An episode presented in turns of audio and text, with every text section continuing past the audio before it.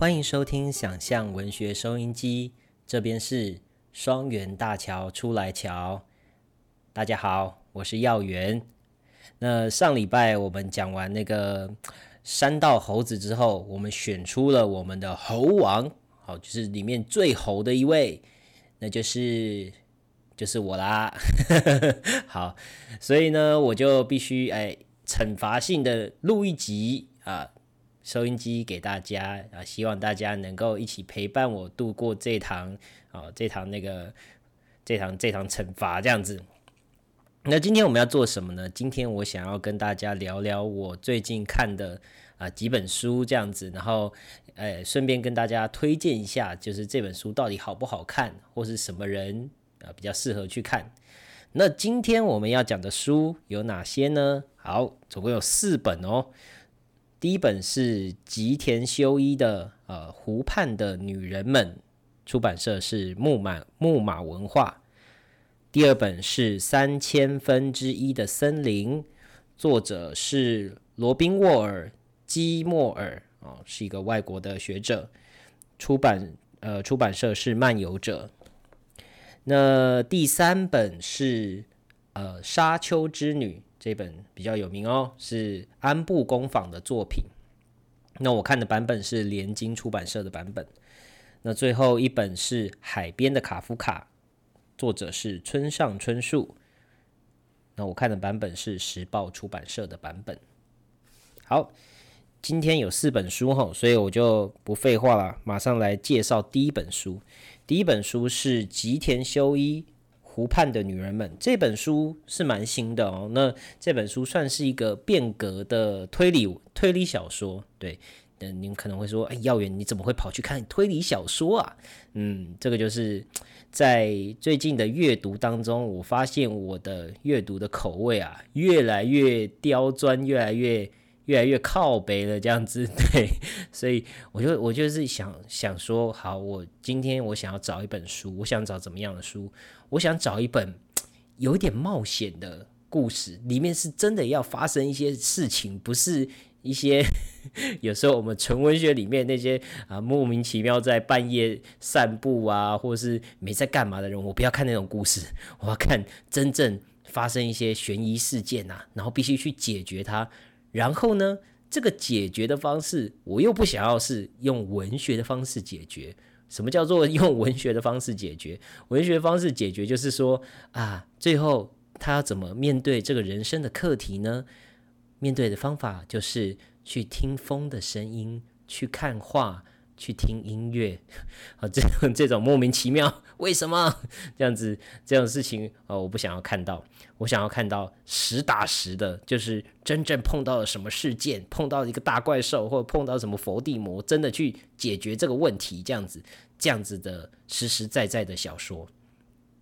再来呢，我要求是，呃，我希望他的文笔不要太太太太生疏，这样子啊，希望是啊，有点现代。现代主义小说的风格，类似风格存在这样子，就是我不想要它是，例如是什么异世界啊，或者是奇幻文学等等，希望还是还是在现实世现现实社会中发生，可以想象发生的事情这样子，所以就挑来挑去，最后发现了这本诶湖畔的女人们，然后我稍微翻了一下这本小说，发现嗯不错，这个家伙的文笔还 OK，所以。就来看看这本小说，然后后来发现吉田修一这个家伙，哎，他其实出了蛮多书。其实可能我嗯阅读的经历比较不多吧，所以比较不知道这个人啊。这次是第一次接触他的文章。他比较有名的吉田修一比较有名的，应该是他的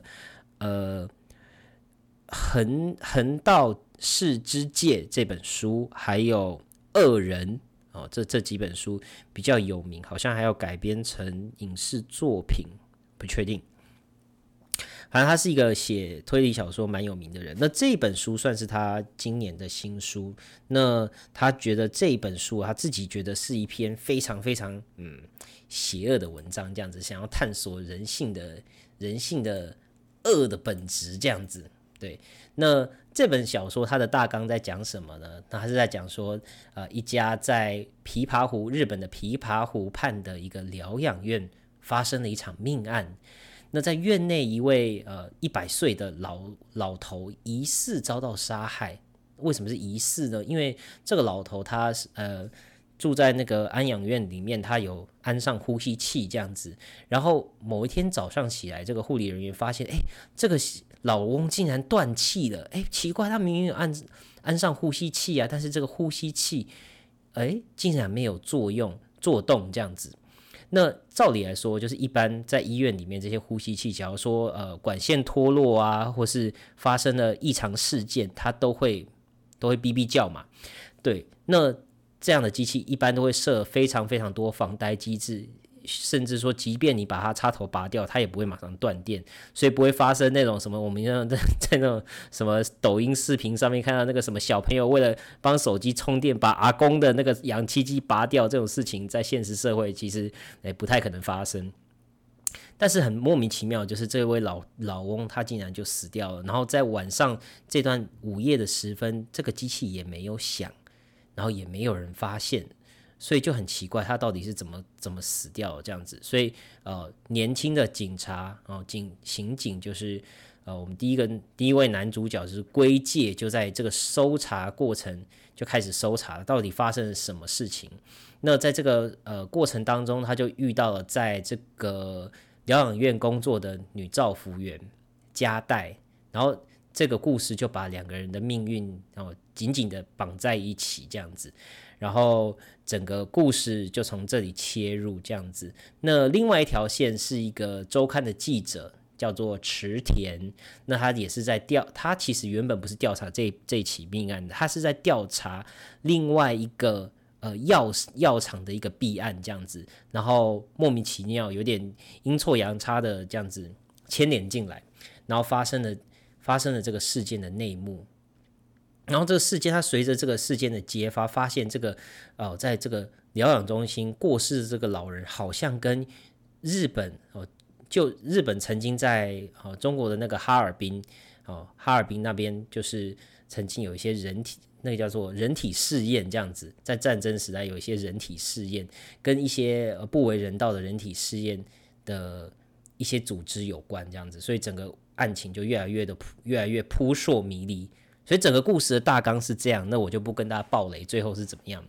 那我自己读这篇小说的时候，就是一开始其实蛮满足我的期待，就是诶，我发现吉田修一他蛮会写。人物的对话的，尤其是呃我们现代现代人的一些对现代人的对话这样子，然后他把那个内心刻画，还有大家那种呃欲言又止啊，那对于这个呃好像我们一般人面对到这样的事件会有怎么样的心理状态，写的蛮好的。另外他我觉得他也蛮擅长营造气氛，呃不管是悬疑的气氛，或是在这个呃非常美丽的这个湖呃琵琶湖的湖畔发生的。事情这个这个场景建立的非常好，然后整个在那个日本的乡间的田野的这样子的景色，然后穿插的这种小镇的景啊，我觉得做的挺不错这样子。那另外这次当然是他吉田修一他说要挑战他的罪恶罪恶之罪这样子这件事情啊，据说可以超越他的不朽名作《恶人》这样子。那有没有呢？嗯，我自己觉得。哦，还还蛮劲爆的哦，就是这这这本还蛮劲爆的，就是在一开始我刚刚讲对话，还有角色互动，还有气那个气氛塑造上面，哎，其实他真的蛮会做的，所以会让你很想要读下去。另外，他就是不断的去切视角，所以你不会觉得阅读上达到疲惫这样子。但是呢，但是呢，就是故事后段啊，就是好越来越多这种。推理小说都这样嘛，就开始堆一些哎神秘的事情，然后开始给出各式各样的线索，那最后总是要收尾吧？那收尾收的好不好呢？啊，我觉得比较雷一点，我觉得 比较没有，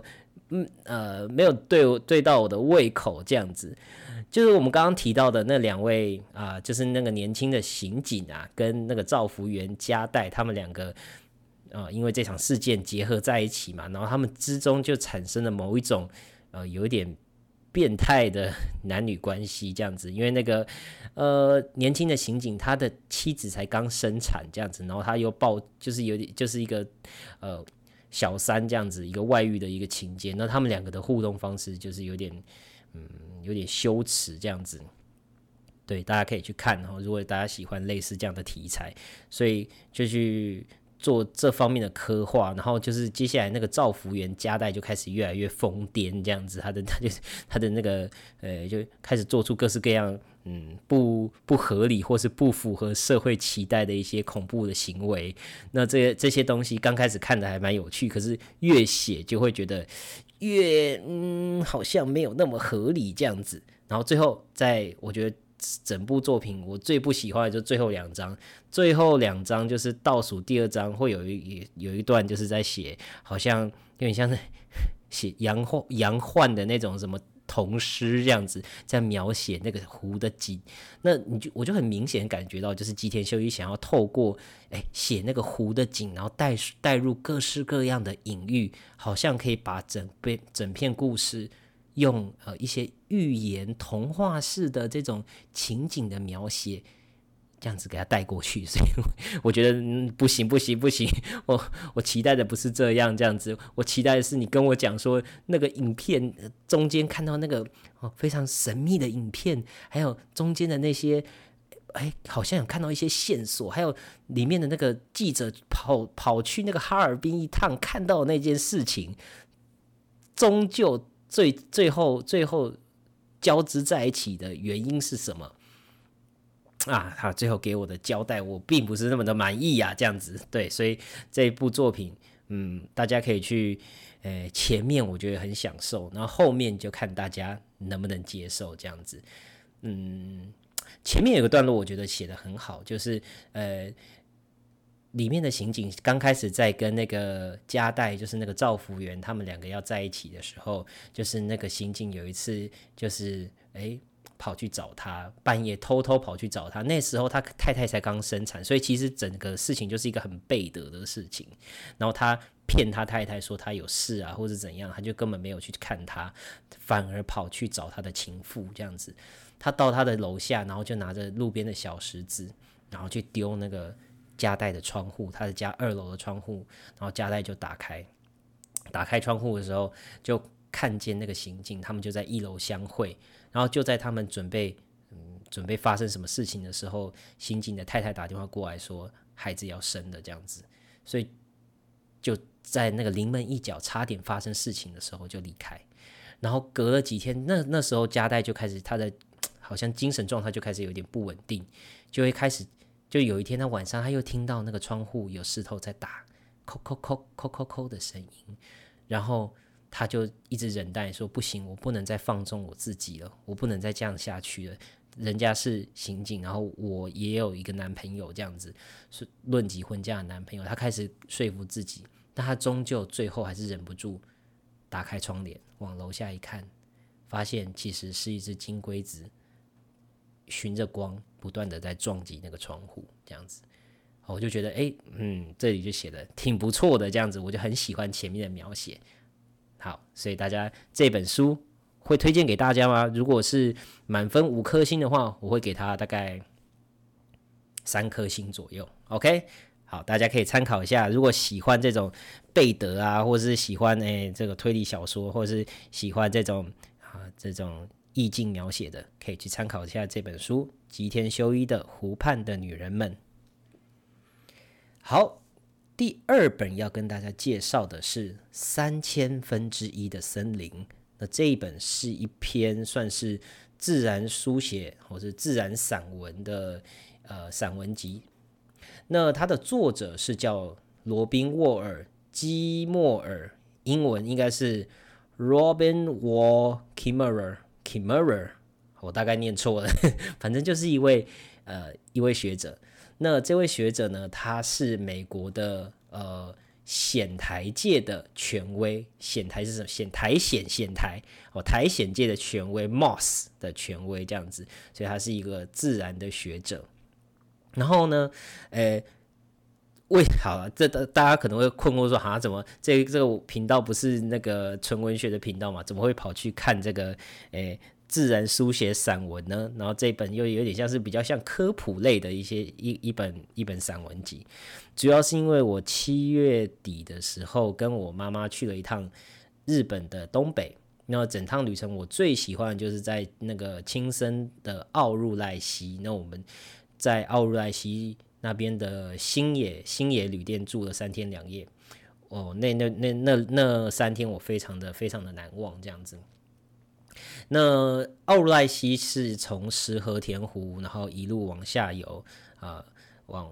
往往往南边往南游的一一条一条一条溪流这样子。那溪流在林森林间穿梭。那这个溪流呢，它就中间有中段有很多的瀑布啊，或是有很多的激流，很多的缓流，然后在不同的区域，它就会有不一样的美景。奥入来溪，那在尤其在几个比较湍急的地方，那么日本叫激流，这样子就会就会产生非常壮阔的那种景致。那是在那个溪流当中，有一些石头啊，然后那个水撞击到那个石头，就产生各式各样的波纹。所以我到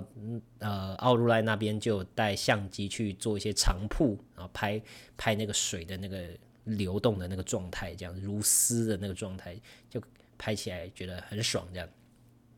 然后那那时候去的时候就发现说，哎，那个星野旅店它有推出那个，他们有很各式各样的林间活动。那其中之一个就是介绍苔藓的活动。那那我那时候去的时候刚好好像刚好没有，所以我就自己去欣赏这样子，然后就看到很多我刚刚提到说，在那些激流当中，那个水里面会有那些石头嘛，大石头。石头上面就长满了青苔，所以那些水打在那个石头上面，就好像那个青苔就好像成为那个石头的一层，像海绵吗？保护层一样这样子，保护着它，保护着石头。然后石头上面有时候又一根枯木这样长出来，就很像一个日本侘寂式的那种插花，插花这样子，非常漂亮，就拍了很多照片。所以回台湾之后，我就非常非常难忘，然后就想要。去更了解诶藓台苔藓这个这个东西，所以我就开始去搜寻有没有相关的相关的呃书籍可以来看，最好是科普，因为我什么都不懂，然后就发现了这本三千分之一的森林。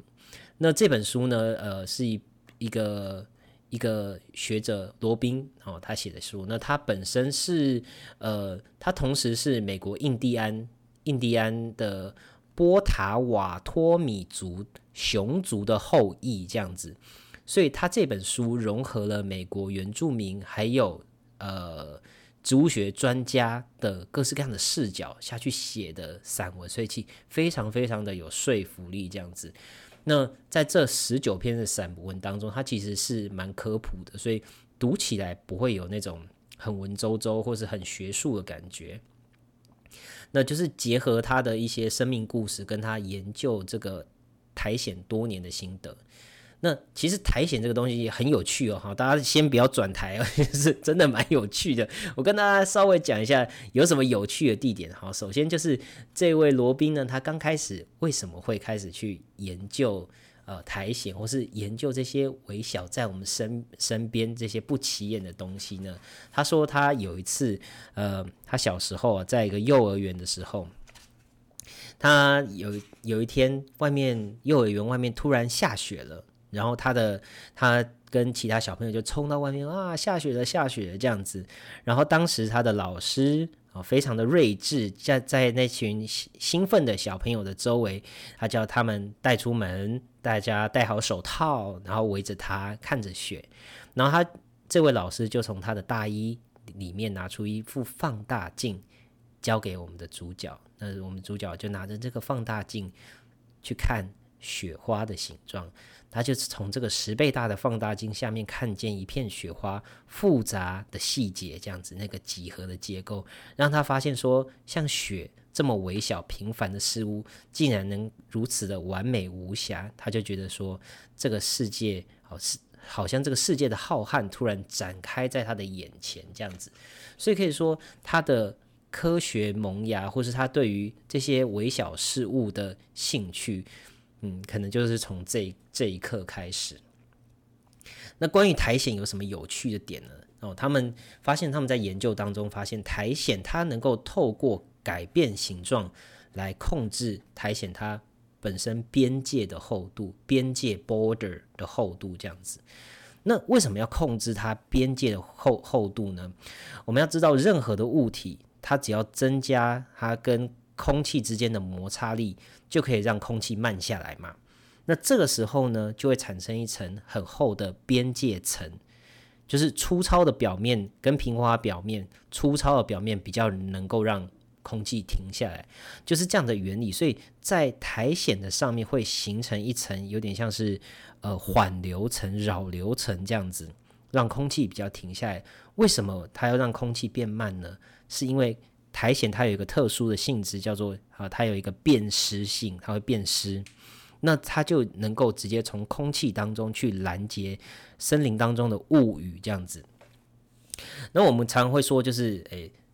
森林是水的故乡，这样子可能以前啊，大家在生物课本上都会看过。那森林里面其实有三分之一到四分之一的水汽，其实在呃有苔藓生长的森林当中，是由苔藓去保持这个森林的水分的。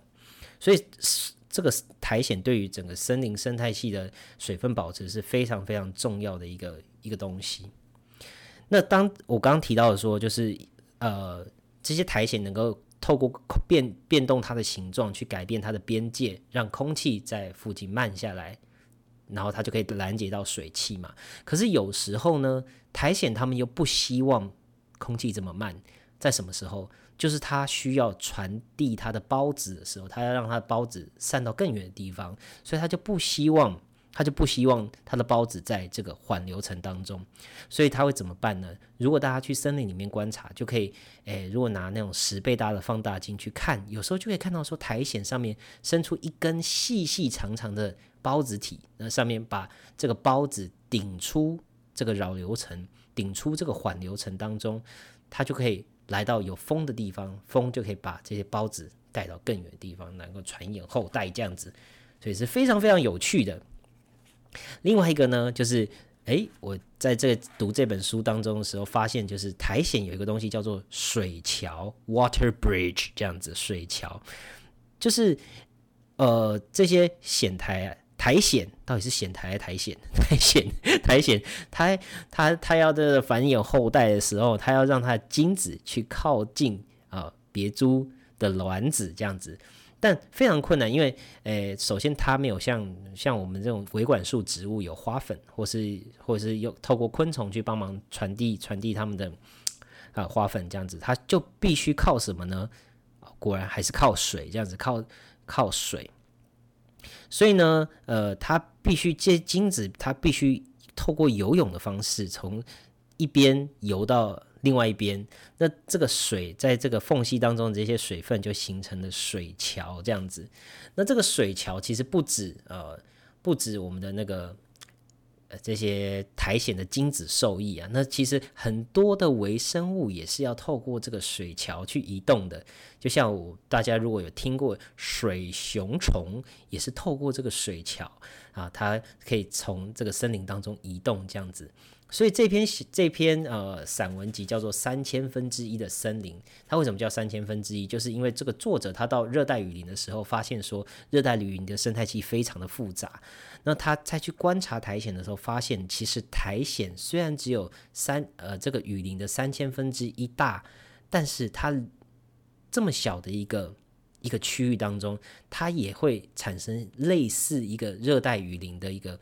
一个生态的面貌这样子，它也有它复杂的生态系，里面有什么水熊虫啊，有线虫啊，轮虫啊，各式各样的东西这样子。那它也分成很多层，我们刚刚讲到说，它有水桥啊，有什么孢子体啊，或是它的缓流层等等的，所以它也分成非常非常多层这样子。所以是显台是一个非常小，但是诶充满着惊奇的一个事物这样子。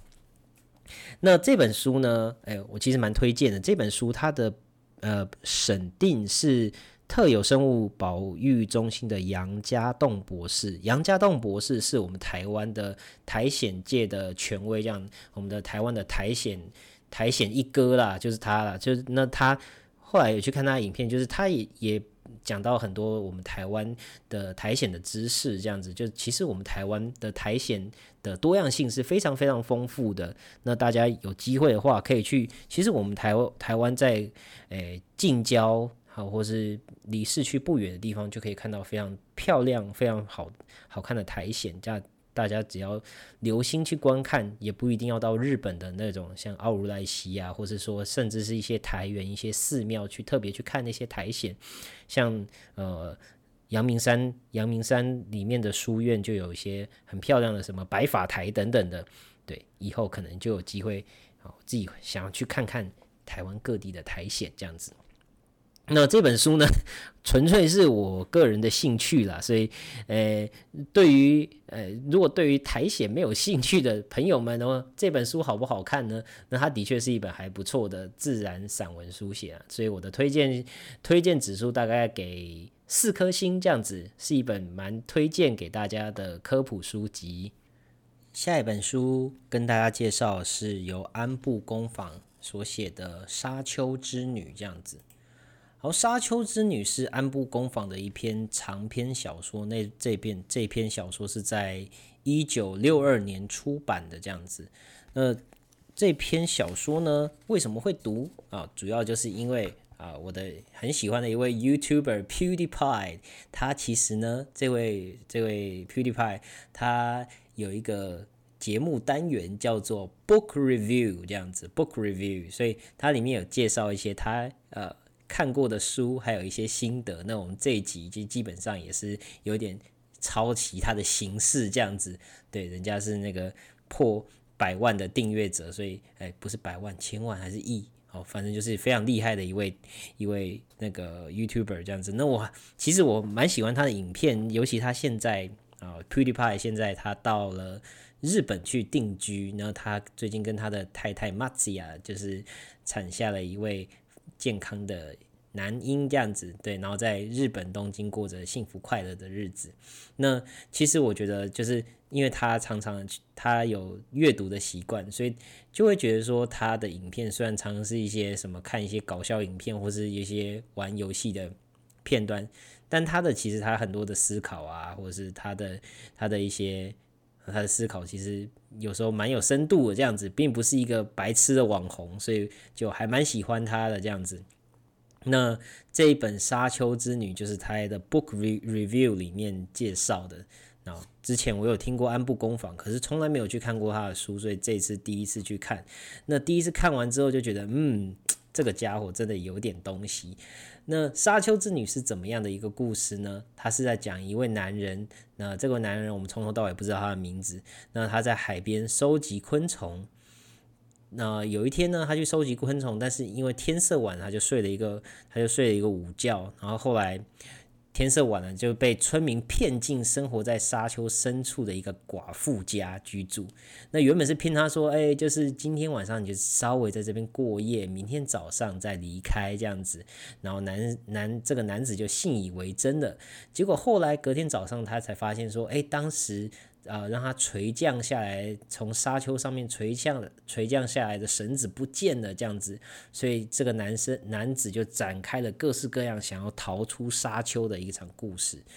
那经历就是非常多次的逃出失败之后呢，他有一次终于诶成功了，他爬上了那个那个沙丘，然后呃离开了那个小小的村庄。那他离开村庄的过程又非常的坎坷，之中又经历了有些野狗啊，或是另外的小村庄这样子，最后他又被那个村庄里面的人发现了，被村民又把他带回到那个寡妇家，但他就一直试图要逃亡，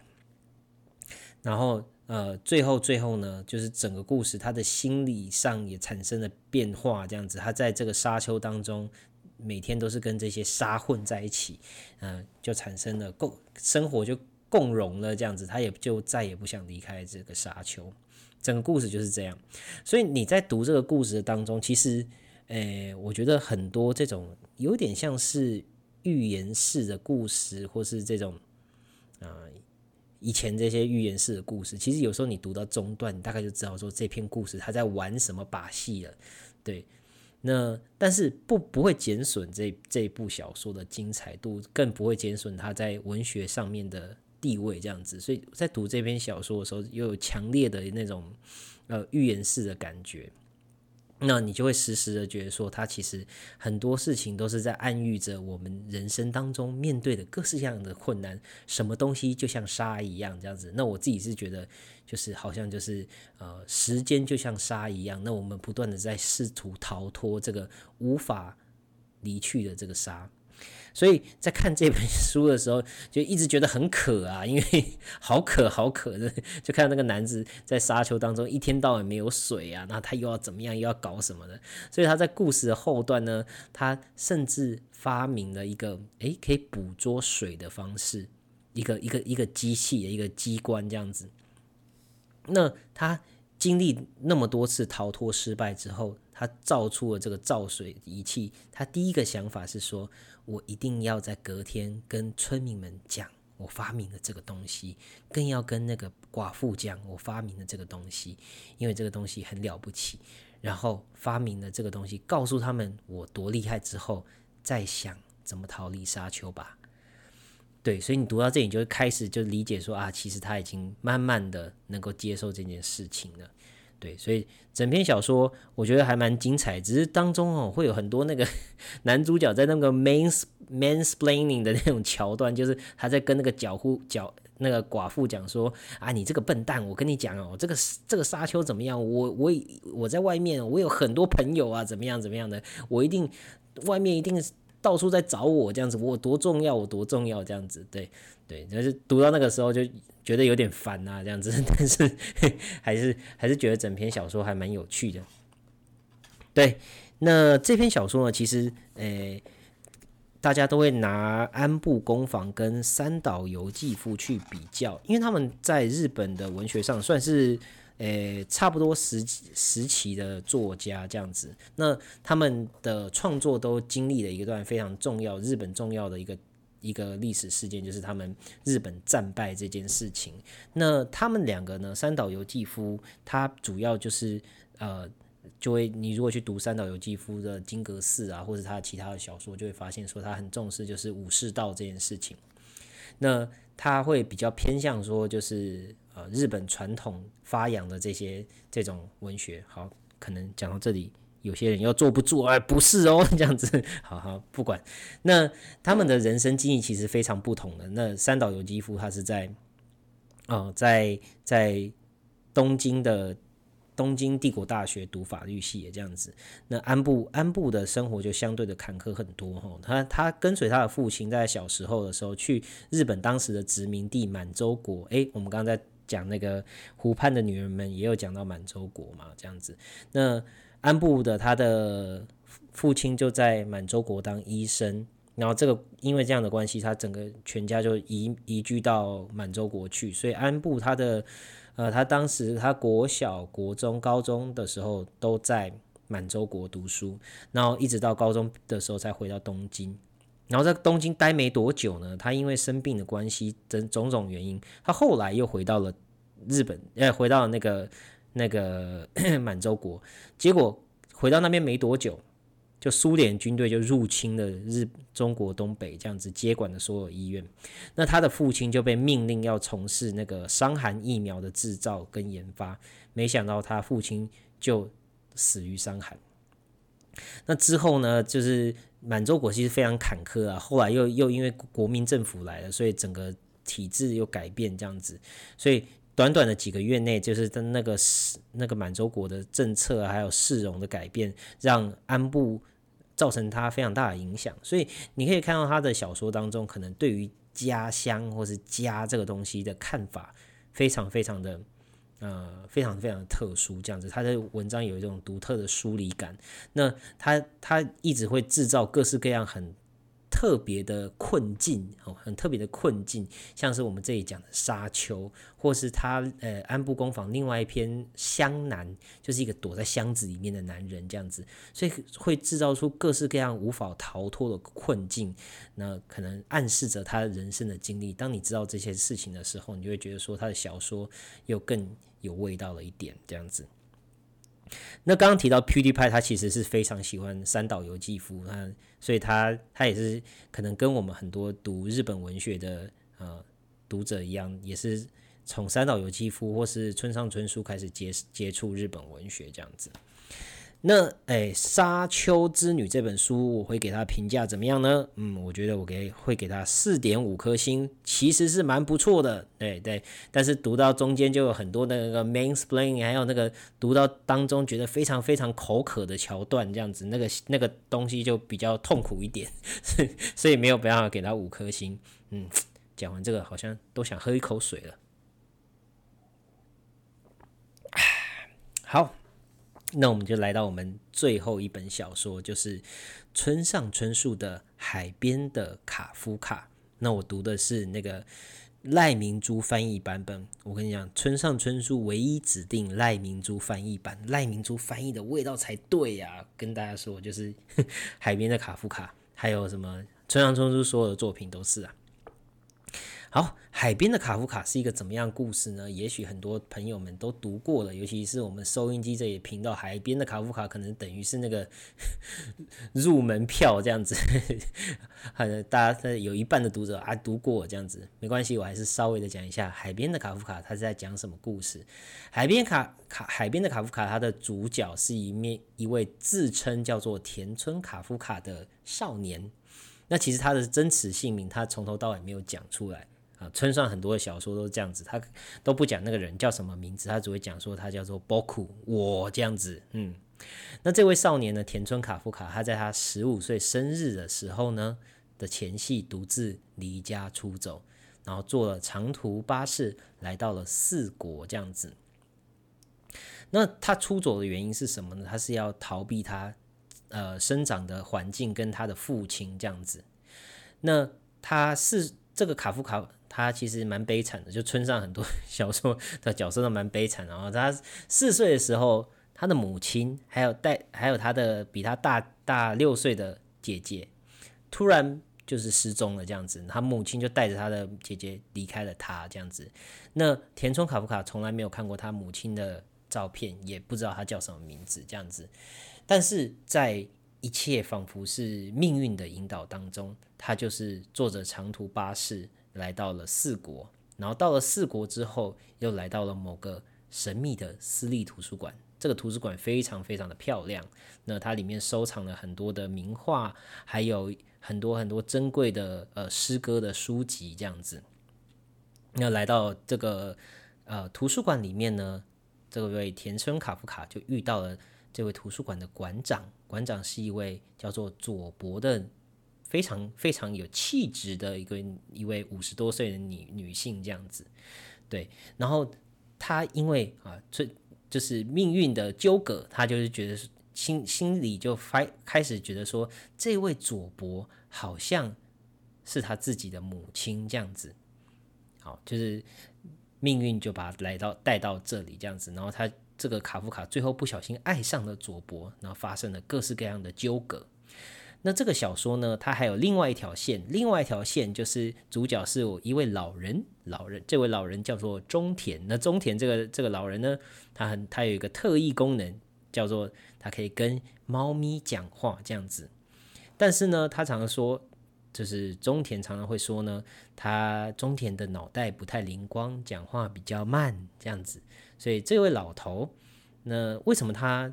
脑袋不灵光呢？那主要原因是因为，呃，故事一开始会讲说，在呃二战期间，一个日本偏乡的小学发生了一次集体昏迷的神秘事件，让呃这个老人中田呢丧失了记忆。那过了很久之后，很久很久，他才终于才终于醒来。然后当时他醒来的时候呢，他呃很多基本的。知识都忘记了，这样子甚至不会算数，但却得到了可以跟猫讲话的超能力，这样子。那这位呃另外一个主主线的老人中田呢，也是在命运的引导之下，慢慢的、慢慢的也向我们的主角卡夫卡靠近，这样子。那其实整个过程呢，他去相见的过程都是非常呃魔幻写实的手法哦。魔幻写实这个词就是在。哦，十几年前第一次读村上春树的小说的时候，才第一次听到的。那整个小说大概就是这样子，他们两个这这两条线最后就交织在一起，然后呃，故事就带向一个很魔幻写实的一个一个结局。哦，这个就不破梗了，这样子。好，那其实这整篇故事呢，就是诶，其实有一点像是诶，伊底帕斯啊，这个希腊最就是希腊悲剧的故事这样子。那伊底帕斯呢，它里面就就有一个可怕的预言，就说尔将弑父，然后最后在。呃，你就会跟你的母亲还有你的姐姐交合，这样子，这样一个非常恐怖的预言，这样子，然后最后一一的实现，这样子。所以这个故事某某方面来讲，也是符合这个预言啊，往前进这样子。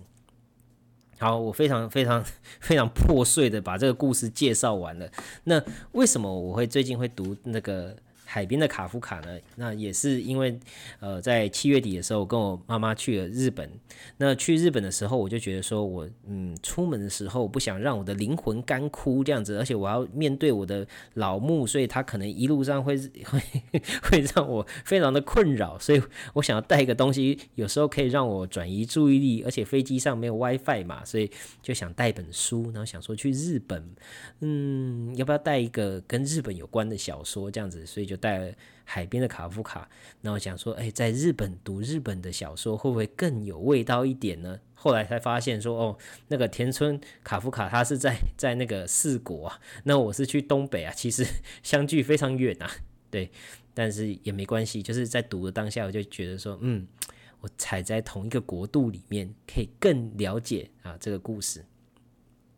那我。再一次，其实我十几年前就已经读过海边的卡夫卡。那这一次在读的时候呢，我会强烈的感觉到，就以前我在读卡夫卡的时候，我觉得我读的好好朦胧这样子，然后很多事情我可能没有了解，或是甚至觉得我很多段落我是不是根本没看过。那我后来仔细去思考，为什么会有这样的事情？我认为是当时当时的我十几年前的我，对于就是呃是。人世间的规则，或是呃社会上运作的一些事情，或是人的人讲话的言外之意，并不是那么的了解。所以看到故事的某些桥段，或是某些人的互动，其实我不太当时的我可能没有办法理解这个这之中的寓意，会觉得那他们在到底在干嘛这样子，所以就会。有点像是省略这样看过去，那当现在用我比较稍微成熟一点的眼光再回去看这呃这个作品，就会能够享受更多的细节，这样子就会觉得以前看的好朦胧。也不是说以前不认真看，以前我也很喜欢，就是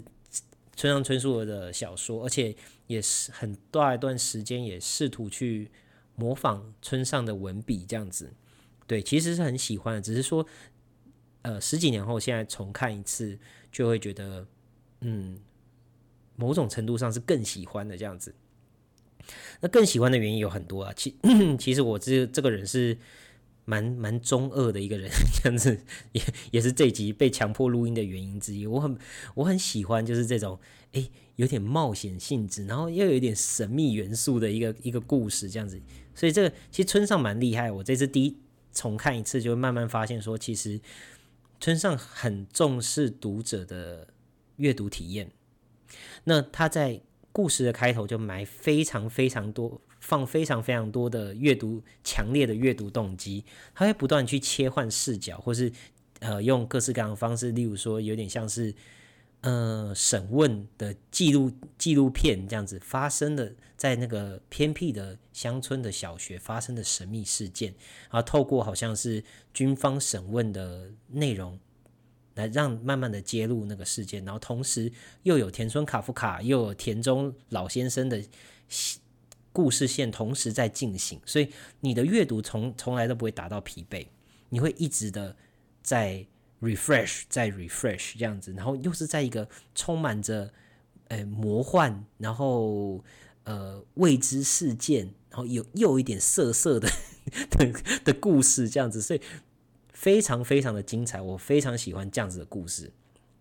另外，这篇小说就是我最喜欢的原因，就是它最后解决故事的方式，呃，不像吉田修一，就是如果是推理小说，你最后还是要给一个答案嘛，他最后是用什么用什么。针啊，还是用什么线啊，把那个人杀掉，还是用什么奇怪的手法把他杀掉？你必须给一个就是 logical，就是很物理性的解答。那海边的卡夫卡，他最后对对于整件事情的解答，或是对整件事情的收尾，是用一种很文学的方式去收尾的，这样子，很文学或是很魔幻写实的方式去收尾，这样子。那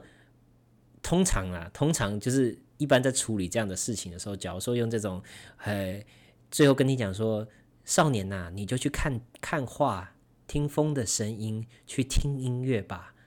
有这种 平常听起来很敷衍的方式，在其他作品当中可能会觉得不不合适，而且没有被说服。但是我觉得村上春树就是可以做到这一点。那也就是为什么人家说，你如果要去模仿村上的文体，你并没有办法就是真正达到那样的效果。主要是因为你的那些譬喻跟你的魔幻写实的背后是没有东西支撑的。但村上春树的小说就是有，它就是有这样子，所以。呃，这件事情就会让我得到非常大的阅读上的满足，这样子。那我也觉得说，在其实，在旅行当中看小说，其实是一个蛮棒的体验。就是，哎，坐在那个星野星野饭店大厅的深夜，坐在那个围炉旁边，有没有？然后喝着苹果酒，看着海边的卡夫卡，就是一个非常非常棒的体验。那纵观就是。村上各式各样的创作，从以前读到现在，我会觉得说几本标志性的小说，其实他们村上都有他想要处理的东西。那我自己非常粗浅、非常粗浅的认为呢，我认为像是《挪威的森林》，它是在处理生跟死的议题，这样子，死亡对于我们人们，或是对于一个一个呃青春的死，或是老人的死，啊，这对于对于我们人类是怎么样的一个影响？那海边的卡夫卡，他讨论的比较像是。时间，时间这件事情，会不会有没有人他其实十五岁就已经活完一生了，或是说他一辈子像中田一样这样子的老人，他一一一直保持着这样的姿势活了那么长的时间，那他一生的目的是什么呢？所以我就觉得说，诶，时间好像在海边卡夫卡里面是一个很值得玩味的东西。其实你在读海边卡夫卡的时候，你就会不断的涌现出啊，这里应该代表着什么？那这里应该村上有藏一些寓意哦，这样子这样的想法从脑袋中蹦出来。其实，可是我其实还蛮鼓励大家，就是其实在阅读的时候，可以把这些东西全部抛开，就是抛开你所有的那些哲学思想啊，或是各式各样的一些啊心理学的东西，或是甚至什么希腊哲学的东西都抛开。好好去享受这个冒险式的故事，这个这个故事的情节，去体验那个文字的美感。其实我觉得那是，也许是村上嗯想要让我们去了解这个故事，去亲近这个故事的方式。这样子，当你读完这篇小说之后，你再去找那些跟你读过、一起受难的这些 这些读者，在一起去讨论这篇小说，我觉得是